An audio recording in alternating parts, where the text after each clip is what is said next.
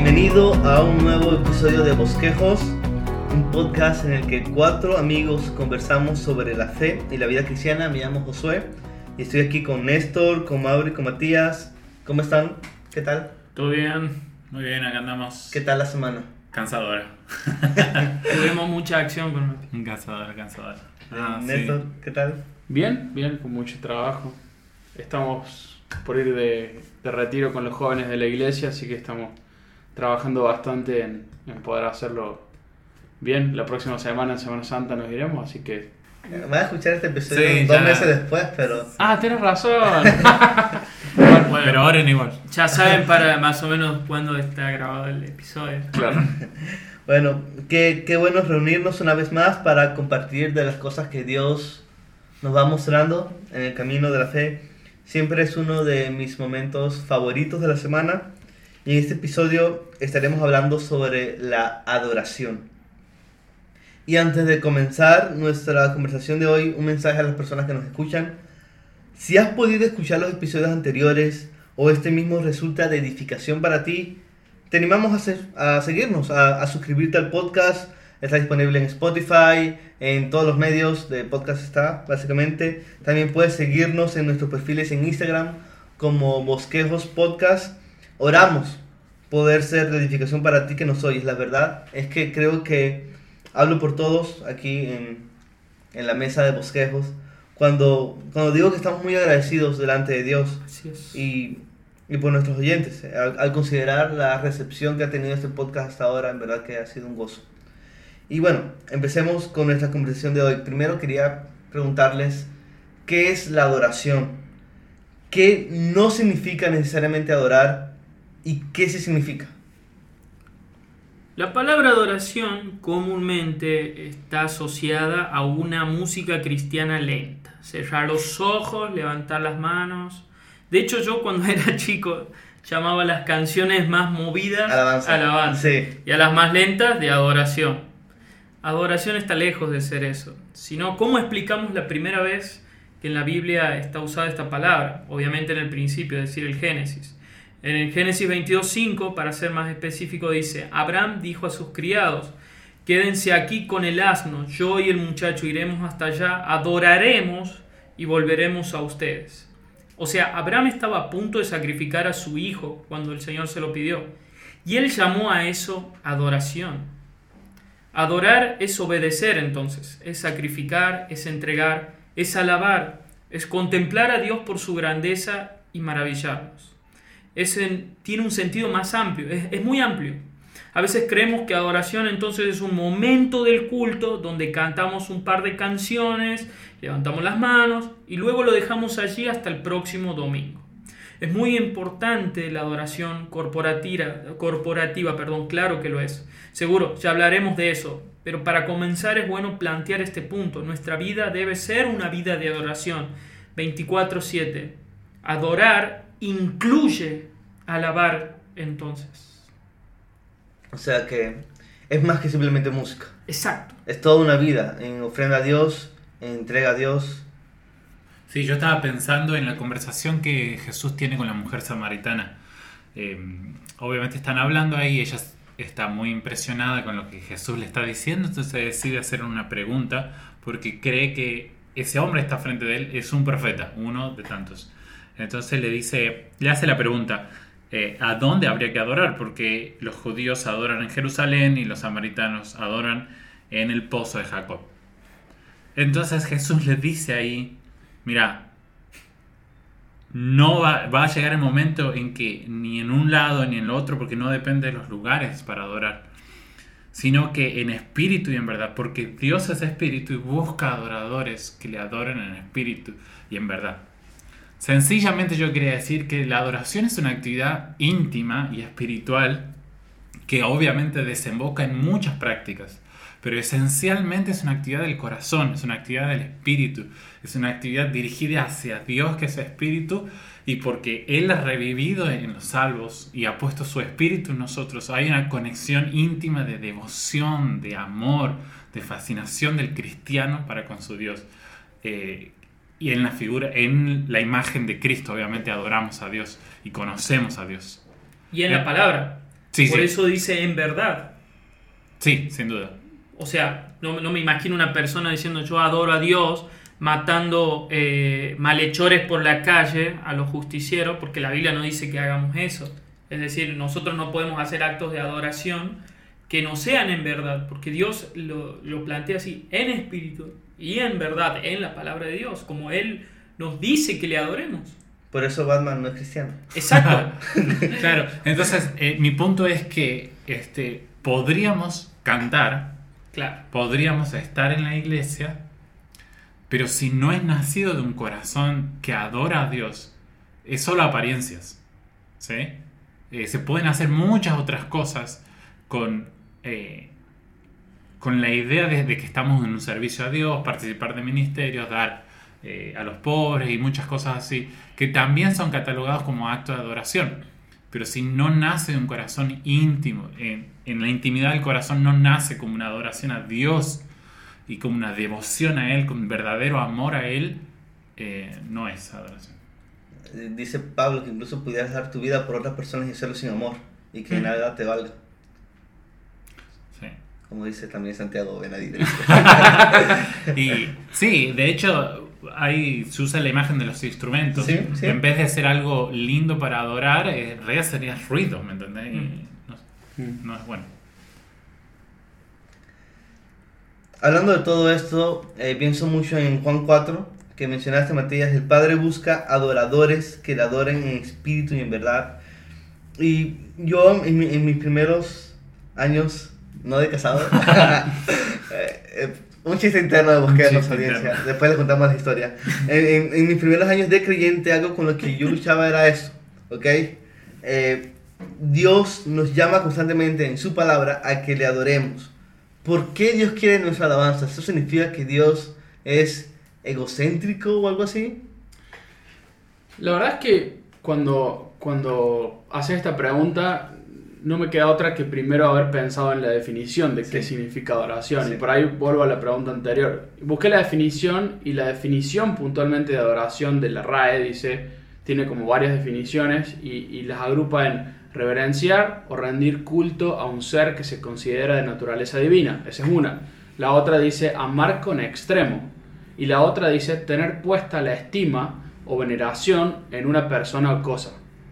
Y cuando lo pensamos así, ¿por qué Dios quiere nuestra alabanza? Podríamos decir que Dios es egocéntrico, sí, porque si lo pensamos como humanos, como nuestras mentes exacto. finitas, sí. Porque cualquiera que quiera alabanza es egocéntrico, en forma humana. Pero cuando lo vemos como humanos a Dios, no es así. Dios está en otra categoría diferente a nosotros. Nosotros somos creación y Él es nuestro creador. Romanos 11:36 dice que todas las cosas proceden de Él, existen por Él y para Él, es decir, todo. Y nosotros somos parte de ese todo. O sea, es decir, que fuimos hechos por Dios y para la gloria de Dios. Entonces, Él quiere nuestra alabanza porque fuimos creados por Él para que le demos gloria a Él.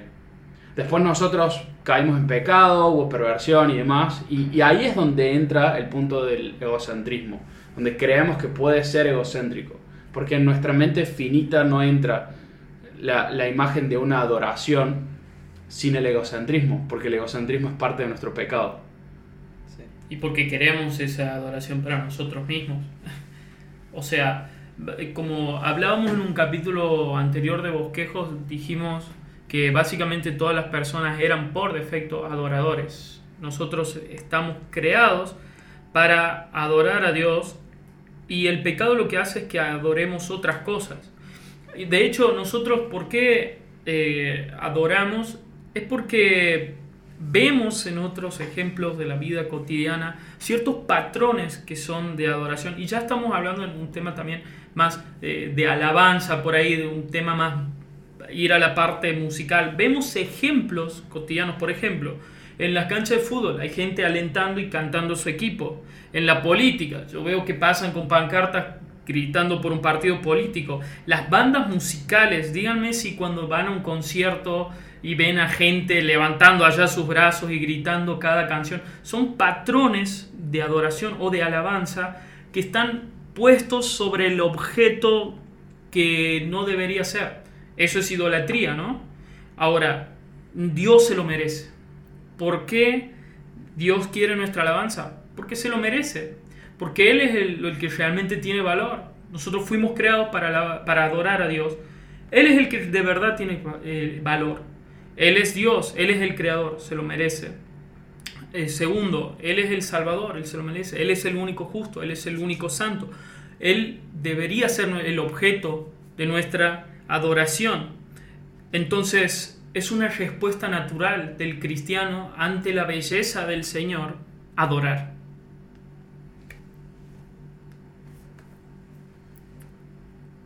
Sí, como decíamos que la adoración es más que simplemente cantar, es un acto de toda la vida. Romanos 12 termina diciendo, bueno, no termina diciendo, pero empieza. diciendo eso justamente, ¿no? Como que a la luz de la exposición del Evangelio ustedes presenten sus vidas como ofrenda y sacrificio. Eh, de hecho, en eso, en eso también este, la vida cristiana consiste en cada cosa que hacemos, lo hacemos pensando en adorar a Dios, aunque sea lo más mínimo, como. Comer o beber. Lo hacemos para Dios, como una ofrenda a Dios como una, eh, como una entrega hacia Dios en nuestra vida. Es lo propio, es lo que corresponde a lo que son el pueblo de Dios. He estado pensando y reflexionando mucho en el Salmo 33 en, últimos tiempos, este último tiempo. Y justamente el versículo 1 dice, canten al Señor con alegría ustedes los justos, porque es propio de los íntegros alabar a Dios. La naturaleza redimida del pueblo de Dios lo que busca constantemente es ofrecer adoración a Dios es propio de los íntegros, alabar a Dios. Sí, pensando en todo esto también viene a mi mente lo que C.S. Lewis hablaba sobre la adoración. Él decía que la adoración es la respuesta natural a estar, a, contemplar la belleza de Dios. Eh, cuando Dios nos llama a adorar, no lo hace porque Él es egocéntrico, sino porque quiere compartir su gozo con nosotros. Y es inevitable. Eh, es algo que es algo que, que John Piper expone bien en su, en su enseñanza sobre el hedonismo cristiano. Que ese nombre puede sonar controversial, pero básicamente lo que enseña es que Dios es más glorificado en nosotros cuando estamos más satisfechos en Él. Cuanto más atesora a Dios y más lo veo a Él como mi todo, eso se va a desbordar en adoración. Entonces cuando Dios quiere que le adoremos, Él no está siendo egocéntrico, está siendo generoso, quiere compartir con nosotros todo lo que Él es. Y a tal punto que para eso entregó a su Hijo. Por nosotros, en nuestro lugar, para que tengamos comunión con Él y le adoremos por siempre. Pero ahora mientras estamos aquí en la tierra, y esta es la pregunta que quiero hacerles, ¿cómo podemos ser mejores adoradores en nuestro día a día? ¿Cómo podemos crecer en adoración a Dios, en especial cuando no sentimos gozo en Dios?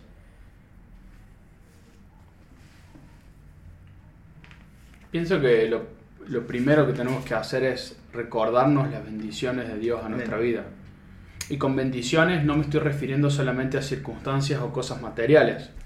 Eh, me refiero a lo que Dios ha hecho por nuestra vida. Me encanta un salmo que es el Salmo 103. El Salmo 103 para mí es un ejemplo porque el salmista empieza recordándose todas las bendiciones que Dios ha traído a su vida y después termina dándole alabanza, le empieza diciéndole, bendice alma mía Jehová y bendiga todo mi ser su santo nombre. Bendice alma mía Jehová y no olvides ninguno de sus beneficios.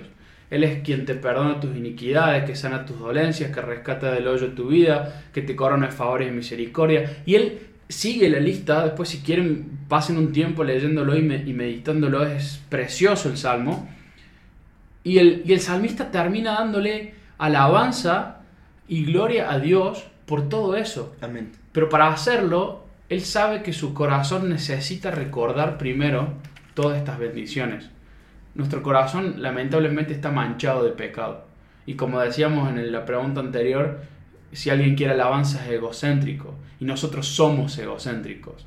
Entonces, para poder gozarnos más en Dios, necesitamos primero sacar ese egocentrismo. Necesitamos sacar esa es esa raíz que tenemos de orgullo y poder recordar a nuestro corazón de que si por algo somos lo que somos, es porque Dios ha hecho en nosotros una obra. Necesitamos recordarnos todo lo que Dios está haciendo en nuestro corazón, en nuestra mente, en nuestra vida, todo todas las bendiciones que Él ha traído. Entonces, creo que en realidad eh, la oración va a terminar siendo como una respuesta a todo lo que Dios ya ha hecho por nosotros y sigue haciendo a pesar de lo que somos. No como Romanos 12. Lo- Los ruego por las misericordias de Dios en Cristo. O sea, por todo lo que Pablo viene hablando de los capítulos 1 al 11. Bueno, vivan como sacrificio para Dios. Vivan en adoración a Dios. No sé si Matías quisiera aportar algo o Mauro. Algo que nos haría mejores adoradores en parte también es conocer más a Dios, estudiar más a Dios. Vemos en todos los salmos, y yo creo que este es un episodio en el que vamos a citar muchos salmos, ¿no? Eh, eh, los salmos está lleno de adoración, de alabanza al, Señor por quién es Dios.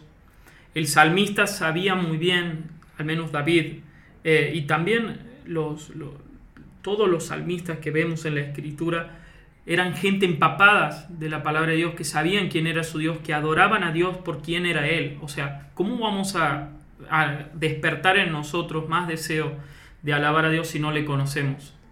Eh, a medida que más conozco a Dios, más me maravillo por su grandeza, más deseoso estoy de, de gozarme y satisfacerme en Él, como decía Josué eh, en ese pasaje del, del hedonismo. Hay también en, en lo que estaba leyendo Néstor en el Salmo 103, miren cómo es Dios. Más adelante dice que el Señor hace justicia, Él es el justo. Dice que a Moisés dio a conocer sus caminos y a los hijos de Israel sus obras. Compasivo y clemente es el Señor, lento para la ira y grande en misericordia. Adoramos a Dios por sus cualidades, por sus atributos, por sus características. Nos nace, eh, miren cómo, cómo es Él y cómo ha obrado con nosotros.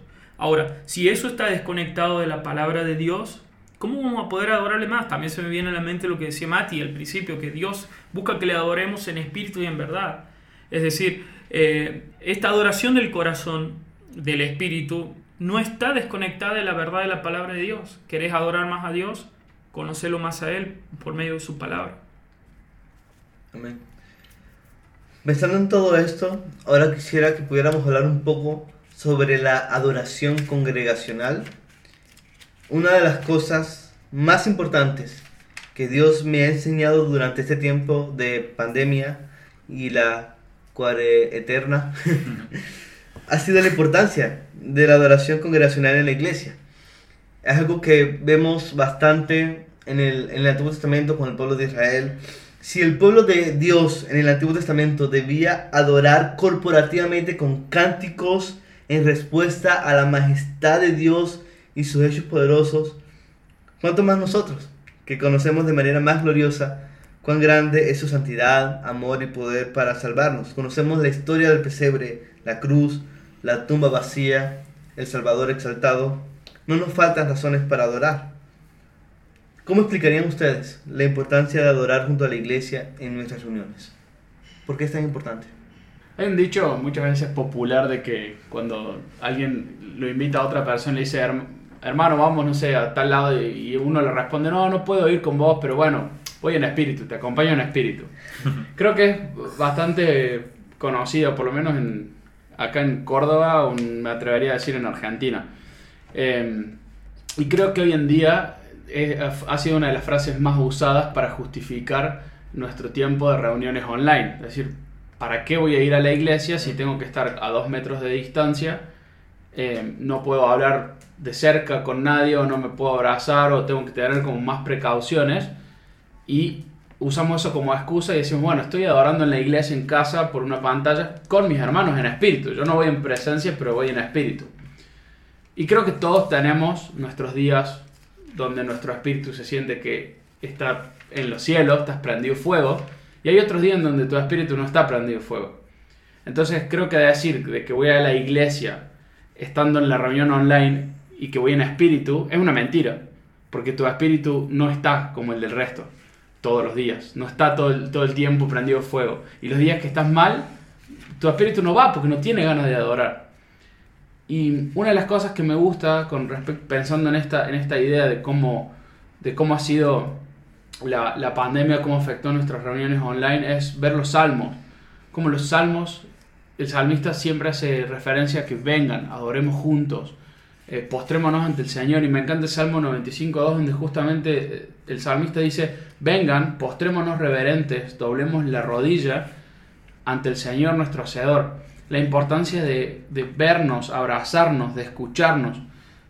Dios obra por medio de nuestros hermanos. Dios nos dio a esos hermanos y obra por medio de ellos. Y tenemos este espacio para poder ser alentados, para poder alentar a otros en adoración a Dios. Y no hay que no hay cosa, no hay internet que reemplace esa adoración congregacional. Y una de las cosas que más me hace ver es eh, este ejemplo es cómo los cristianos en algunos países donde están siendo perseguidos buscan juntarse. Porque necesitan juntarse, necesitan juntos adorar a Dios. Y decir, ¿para qué te juntas a adorar a Dios si sabes que te están por matar? Es que lo necesitan, su espíritu se regocija cuando se juntan, cuando escuchan a otros adorar. Cuando yo estoy triste, cuando mi espíritu no está en esos días de estar prendido fuego, puedo escuchar a mi hermano que está pasando por un gozo grande y, puede bendecirme, puede compartir su alegría conmigo y eso puede ser desafiante para mi corazón y animarme. Es fundamental. Cuando vemos la palabra de Dios, como decíamos desde el inicio, eh, es fundamental la, oración, la, oración la, la, adoración congregacional. Es, tiene un poder que solamente Dios ha creado en ese cuerpo. No existe algo creo yo, eh, podría ser algo relacionado, como dijo Mauro, en un estadio, cuando todo el mundo quiere cantar la misma canción y, emocionalmente la banda te lleva a un estado donde querés saltar y demás, pero es muchísimo más fuerte, porque eso es algo sumamente eh, del momento, sumamente efímero. La adoración a Dios es algo que trasciende la vida. Vos lo adorás a Dios por lo que Él hizo, por lo que Él hace, por lo que Él va a hacer por lo que lees, como decía Mauro, todas estas cosas que llevan a que adoremos a Dios. Pero sabes que esto va a ser mucho más lindo cuando estemos del otro lado, adorándolo juntos, y es como disfrutar eso, de un poquitito de eso, de antemano. Eh, eh, exactamente eso es lo que, uno de los argumentos que iba a decir Néstor, negro te iba a decir, o sea, que te, le decimos negro a Néstor. Es decir, ¿qué, ¿qué, vas a hacer el, eh, si ahora no te gusta adorar? Eh, corporativamente, ¿no? ¿Qué, es lo que vas a hacer durante toda la eternidad? Porque para eso somos salvos. Eh, Apocalipsis 7, dice el versículo 9, después de esto miré, y vi una gran multitud que nadie podía contar de todas las naciones, tribus, pueblos y lenguas, de pie delante del trono y delante del cordero, vestidos con vestiduras blancas, con palmas en sus manos, y clamaban a gran voz diciendo, la salvación pertenece a nuestro Dios que está sentado en el trono y al cordero, y así alababan a Dios por toda la eternidad. Básicamente todo el libro de Apocalipsis está lleno de estas escenas. Es lo que vamos a hacer por la eternidad, alabar y adorar a Dios al contemplar su majestad de una forma corporativa. Siempre lo, menciona en conjunto. Eh, debemos hacerlo en familia porque somos hijos de Dios, como un pueblo. Nosotros somos el pueblo de Dios. Dios redimió a un pueblo, la iglesia. La iglesia es un cuerpo, la iglesia no es simplemente una individualidad. Por eso es tan importante, me acuerdo la temporada pasada, la cantidad de veces que hablábamos acerca de la santificación en, conjunto, en tomar a nuestros hermanos. Bueno, la adoración también debe ser en conjunto, eh, al, alabar a Dios. Yo puedo decir que estoy adorando a Dios en este momento con ustedes, hermanos. Y yo creo que de esa misma forma funciona la fe no es, no es algo excluida del resto como un llanero solitario. Dios nos manda, primero, a alabarle en conjunto y segundo, deben hacer de nosotros porque básicamente eso es lo que vamos a hacer por siempre. Amén. Sí, la adoración corporativa es muy importante y yo podría decir que es importante hacia adentro de la iglesia, mm. hacia afuera de la iglesia también y obviamente en conjunto eso exalta a Dios.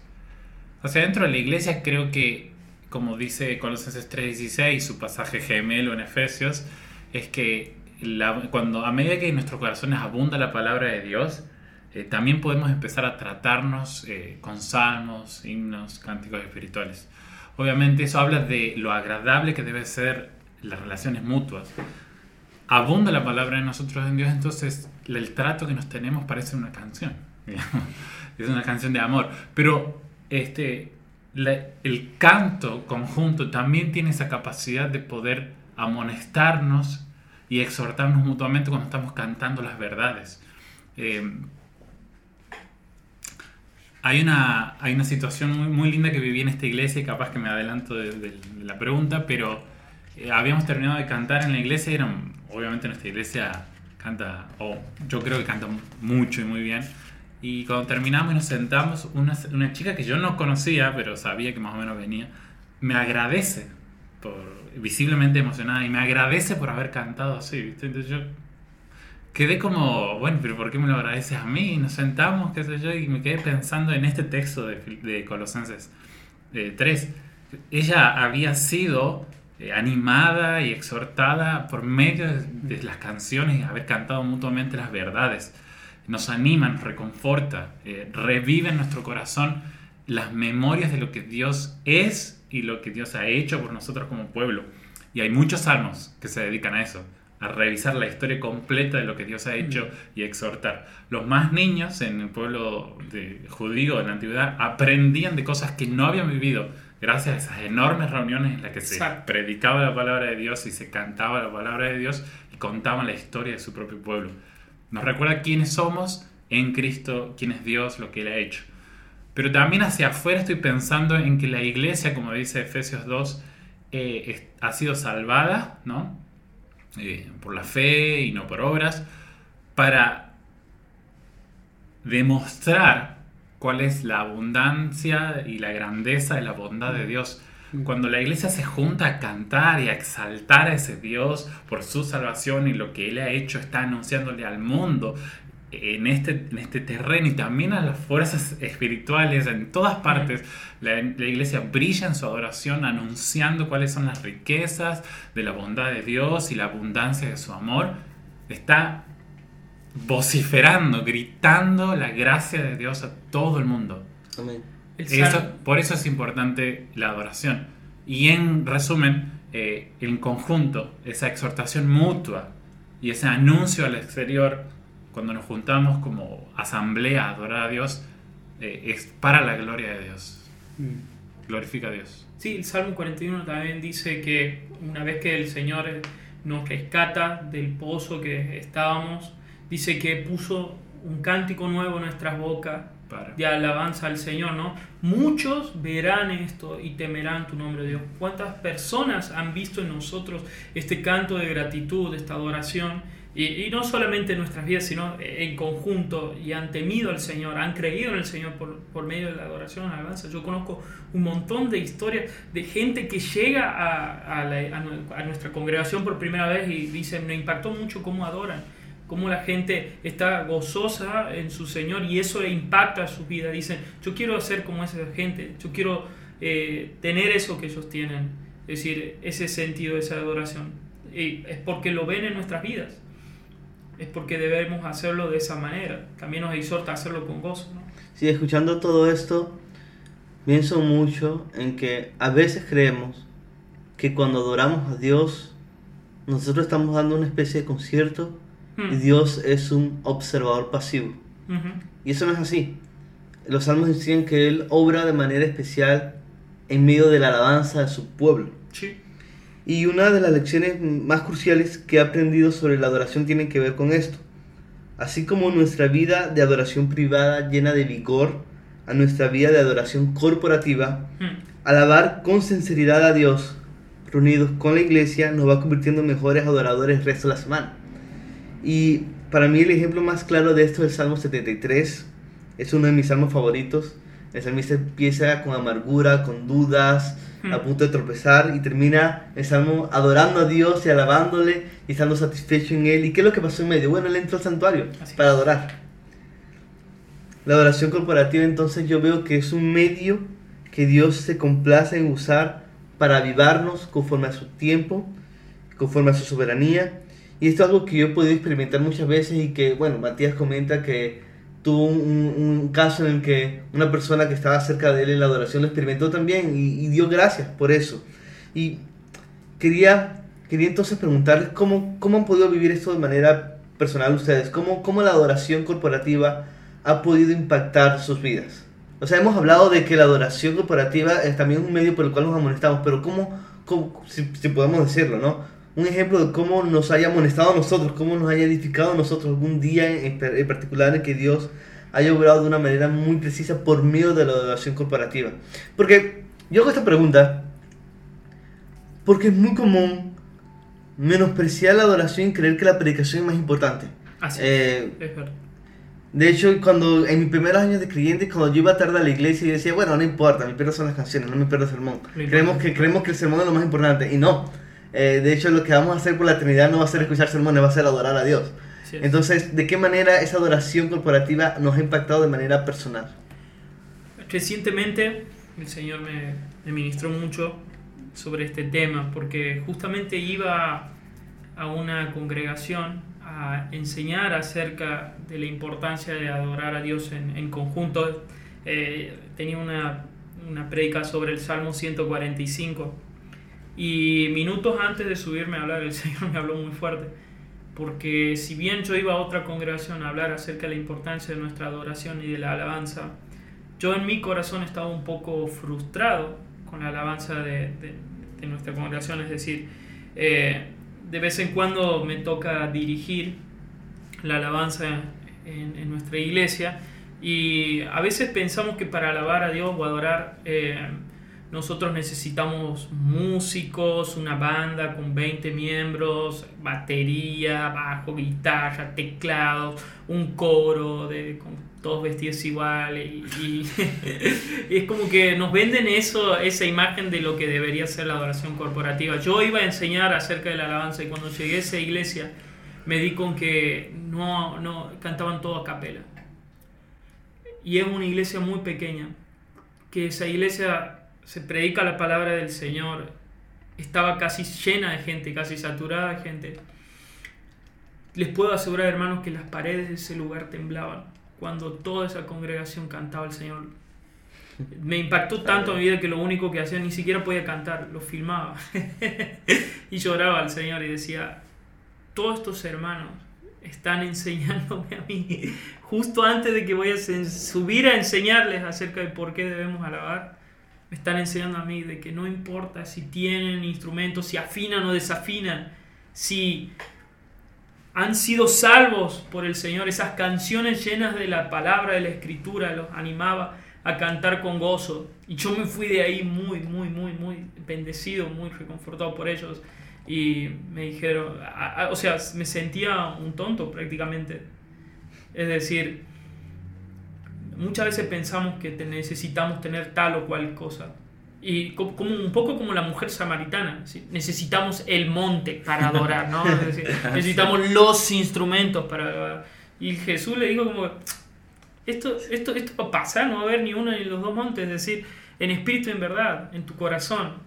Y fue muy impactante ver centenares de, muchos de hermanos alabando a Dios con un corazón adorador. Amén. Amén. Para mí un ejemplo claro fue el año pasado, ca- capaz ya lo conté, pero me quedó tan marcado que fue, fue muy fuerte. Cuando terminó la... cuando estábamos en plena pandemia y íbamos a la iglesia a transmitir y pasábamos canciones también, me acuerdo que éramos cuatro, al inicio éramos dos en la iglesia, el, quien iba a predicar y yo transmitiendo, y me acuerdo que poníamos el- la tableta para ver las canciones y uno cantaba bajito, despacito, porque ya se siente más fácil la desafinación. Te aseguro que cuando hablan entre salmos y himnos vos querés que te hablen, no que te los cante, Mati. Entonces, eh, era, era rara la situación, era lindo, pero a la vez era como, no sé, un poco frío, si se quiere. Y cuando terminó, que, que habilitaron la, el- la- la entrada de más gente al, al templo, eh, me acuerdo que ni siquiera éramos la cantidad que somos hoy, éramos apenas 20, pero fue tan grande el cambio como, como escuchar a otras voces, eso te llenaba de alegría, de gozo, de decir, estamos unidos de nuevo, Mm. estamos como cuerpo de Cristo, de vuelta adorando juntos a nuestro Dios. Y ahora ya no importa mi imperfección, o sea, ya no importa mi... Porque el otro canta mejor, entonces yo canto bajito y listo, ya está. Pero el, el escuchar a nuestros hermanos eh, para mí fue, fue muy lindo y me marcó mucho un antes y un después entre lo que era la vida online. Eh, si bien muchos lo sufrieron y seguramente lo vivieron de formas diferentes, en mi caso, estando en la iglesia, eh, transmitiendo la alabanza, pensaba que podía ser lo mismo, pero cuando llegó ese, ese grupo de gente, de apenas 20, que cantaban despacito, porque había miedo todavía, eh, me llenó el, el, el, alma, el espíritu de gozo, fue, fue como un momento de mucha emoción. Fue muy eh, fuerte, sí. Y creo que realza de nuevo, le podrías preguntar a cualquiera de esos 20 o a cualquiera que hoy está pudiendo ir. Recuerdo que te acuerdas que pasamos como videos de, de, las distintas familias que decían qué es lo que más extrañas acerca de, de, de, la iglesia. Y casi todos, en todos los videos de las distintas familias, y eso que subimos como, no sé, más de 30 domingos, siempre ese videito cortito antes, todos, todos decían que lo que más extrañaban era la adoración corporativa alabar en, en, conjunto. Eso me impactó. Es un regalo grandísimo, verdaderamente. En verdad que fuimos hechos para adorar y, y no sé, o sea, no, no, no, no, no puedo pensar en palabras para explicar qué, re, qué regalo tan grande es poder conocer a Dios y responder a su amor. No solamente con nuestras vidas, que es lo más importante, sino también con esta adoración comparativa que Dios nos llama a tener. Gracias por todas sus respuestas, hermanos. Creo que con esto podemos cerrar el episodio de hoy. Oremos. Que el Señor nos conceda seguir creciendo como hombres y mujeres que le conocen y adoran en espíritu y en verdad. Por último, a las personas que nos escuchan, si, si gracias a Dios este episodio ha sido de edificación para ti, te animamos a suscribirte a nuestro podcast en Spotify o tu plataforma favorita. Publicamos un episodio nuevo todos los jueves. También puedes seguirnos en Instagram puedes conseguirnos como Bosquejos Podcast.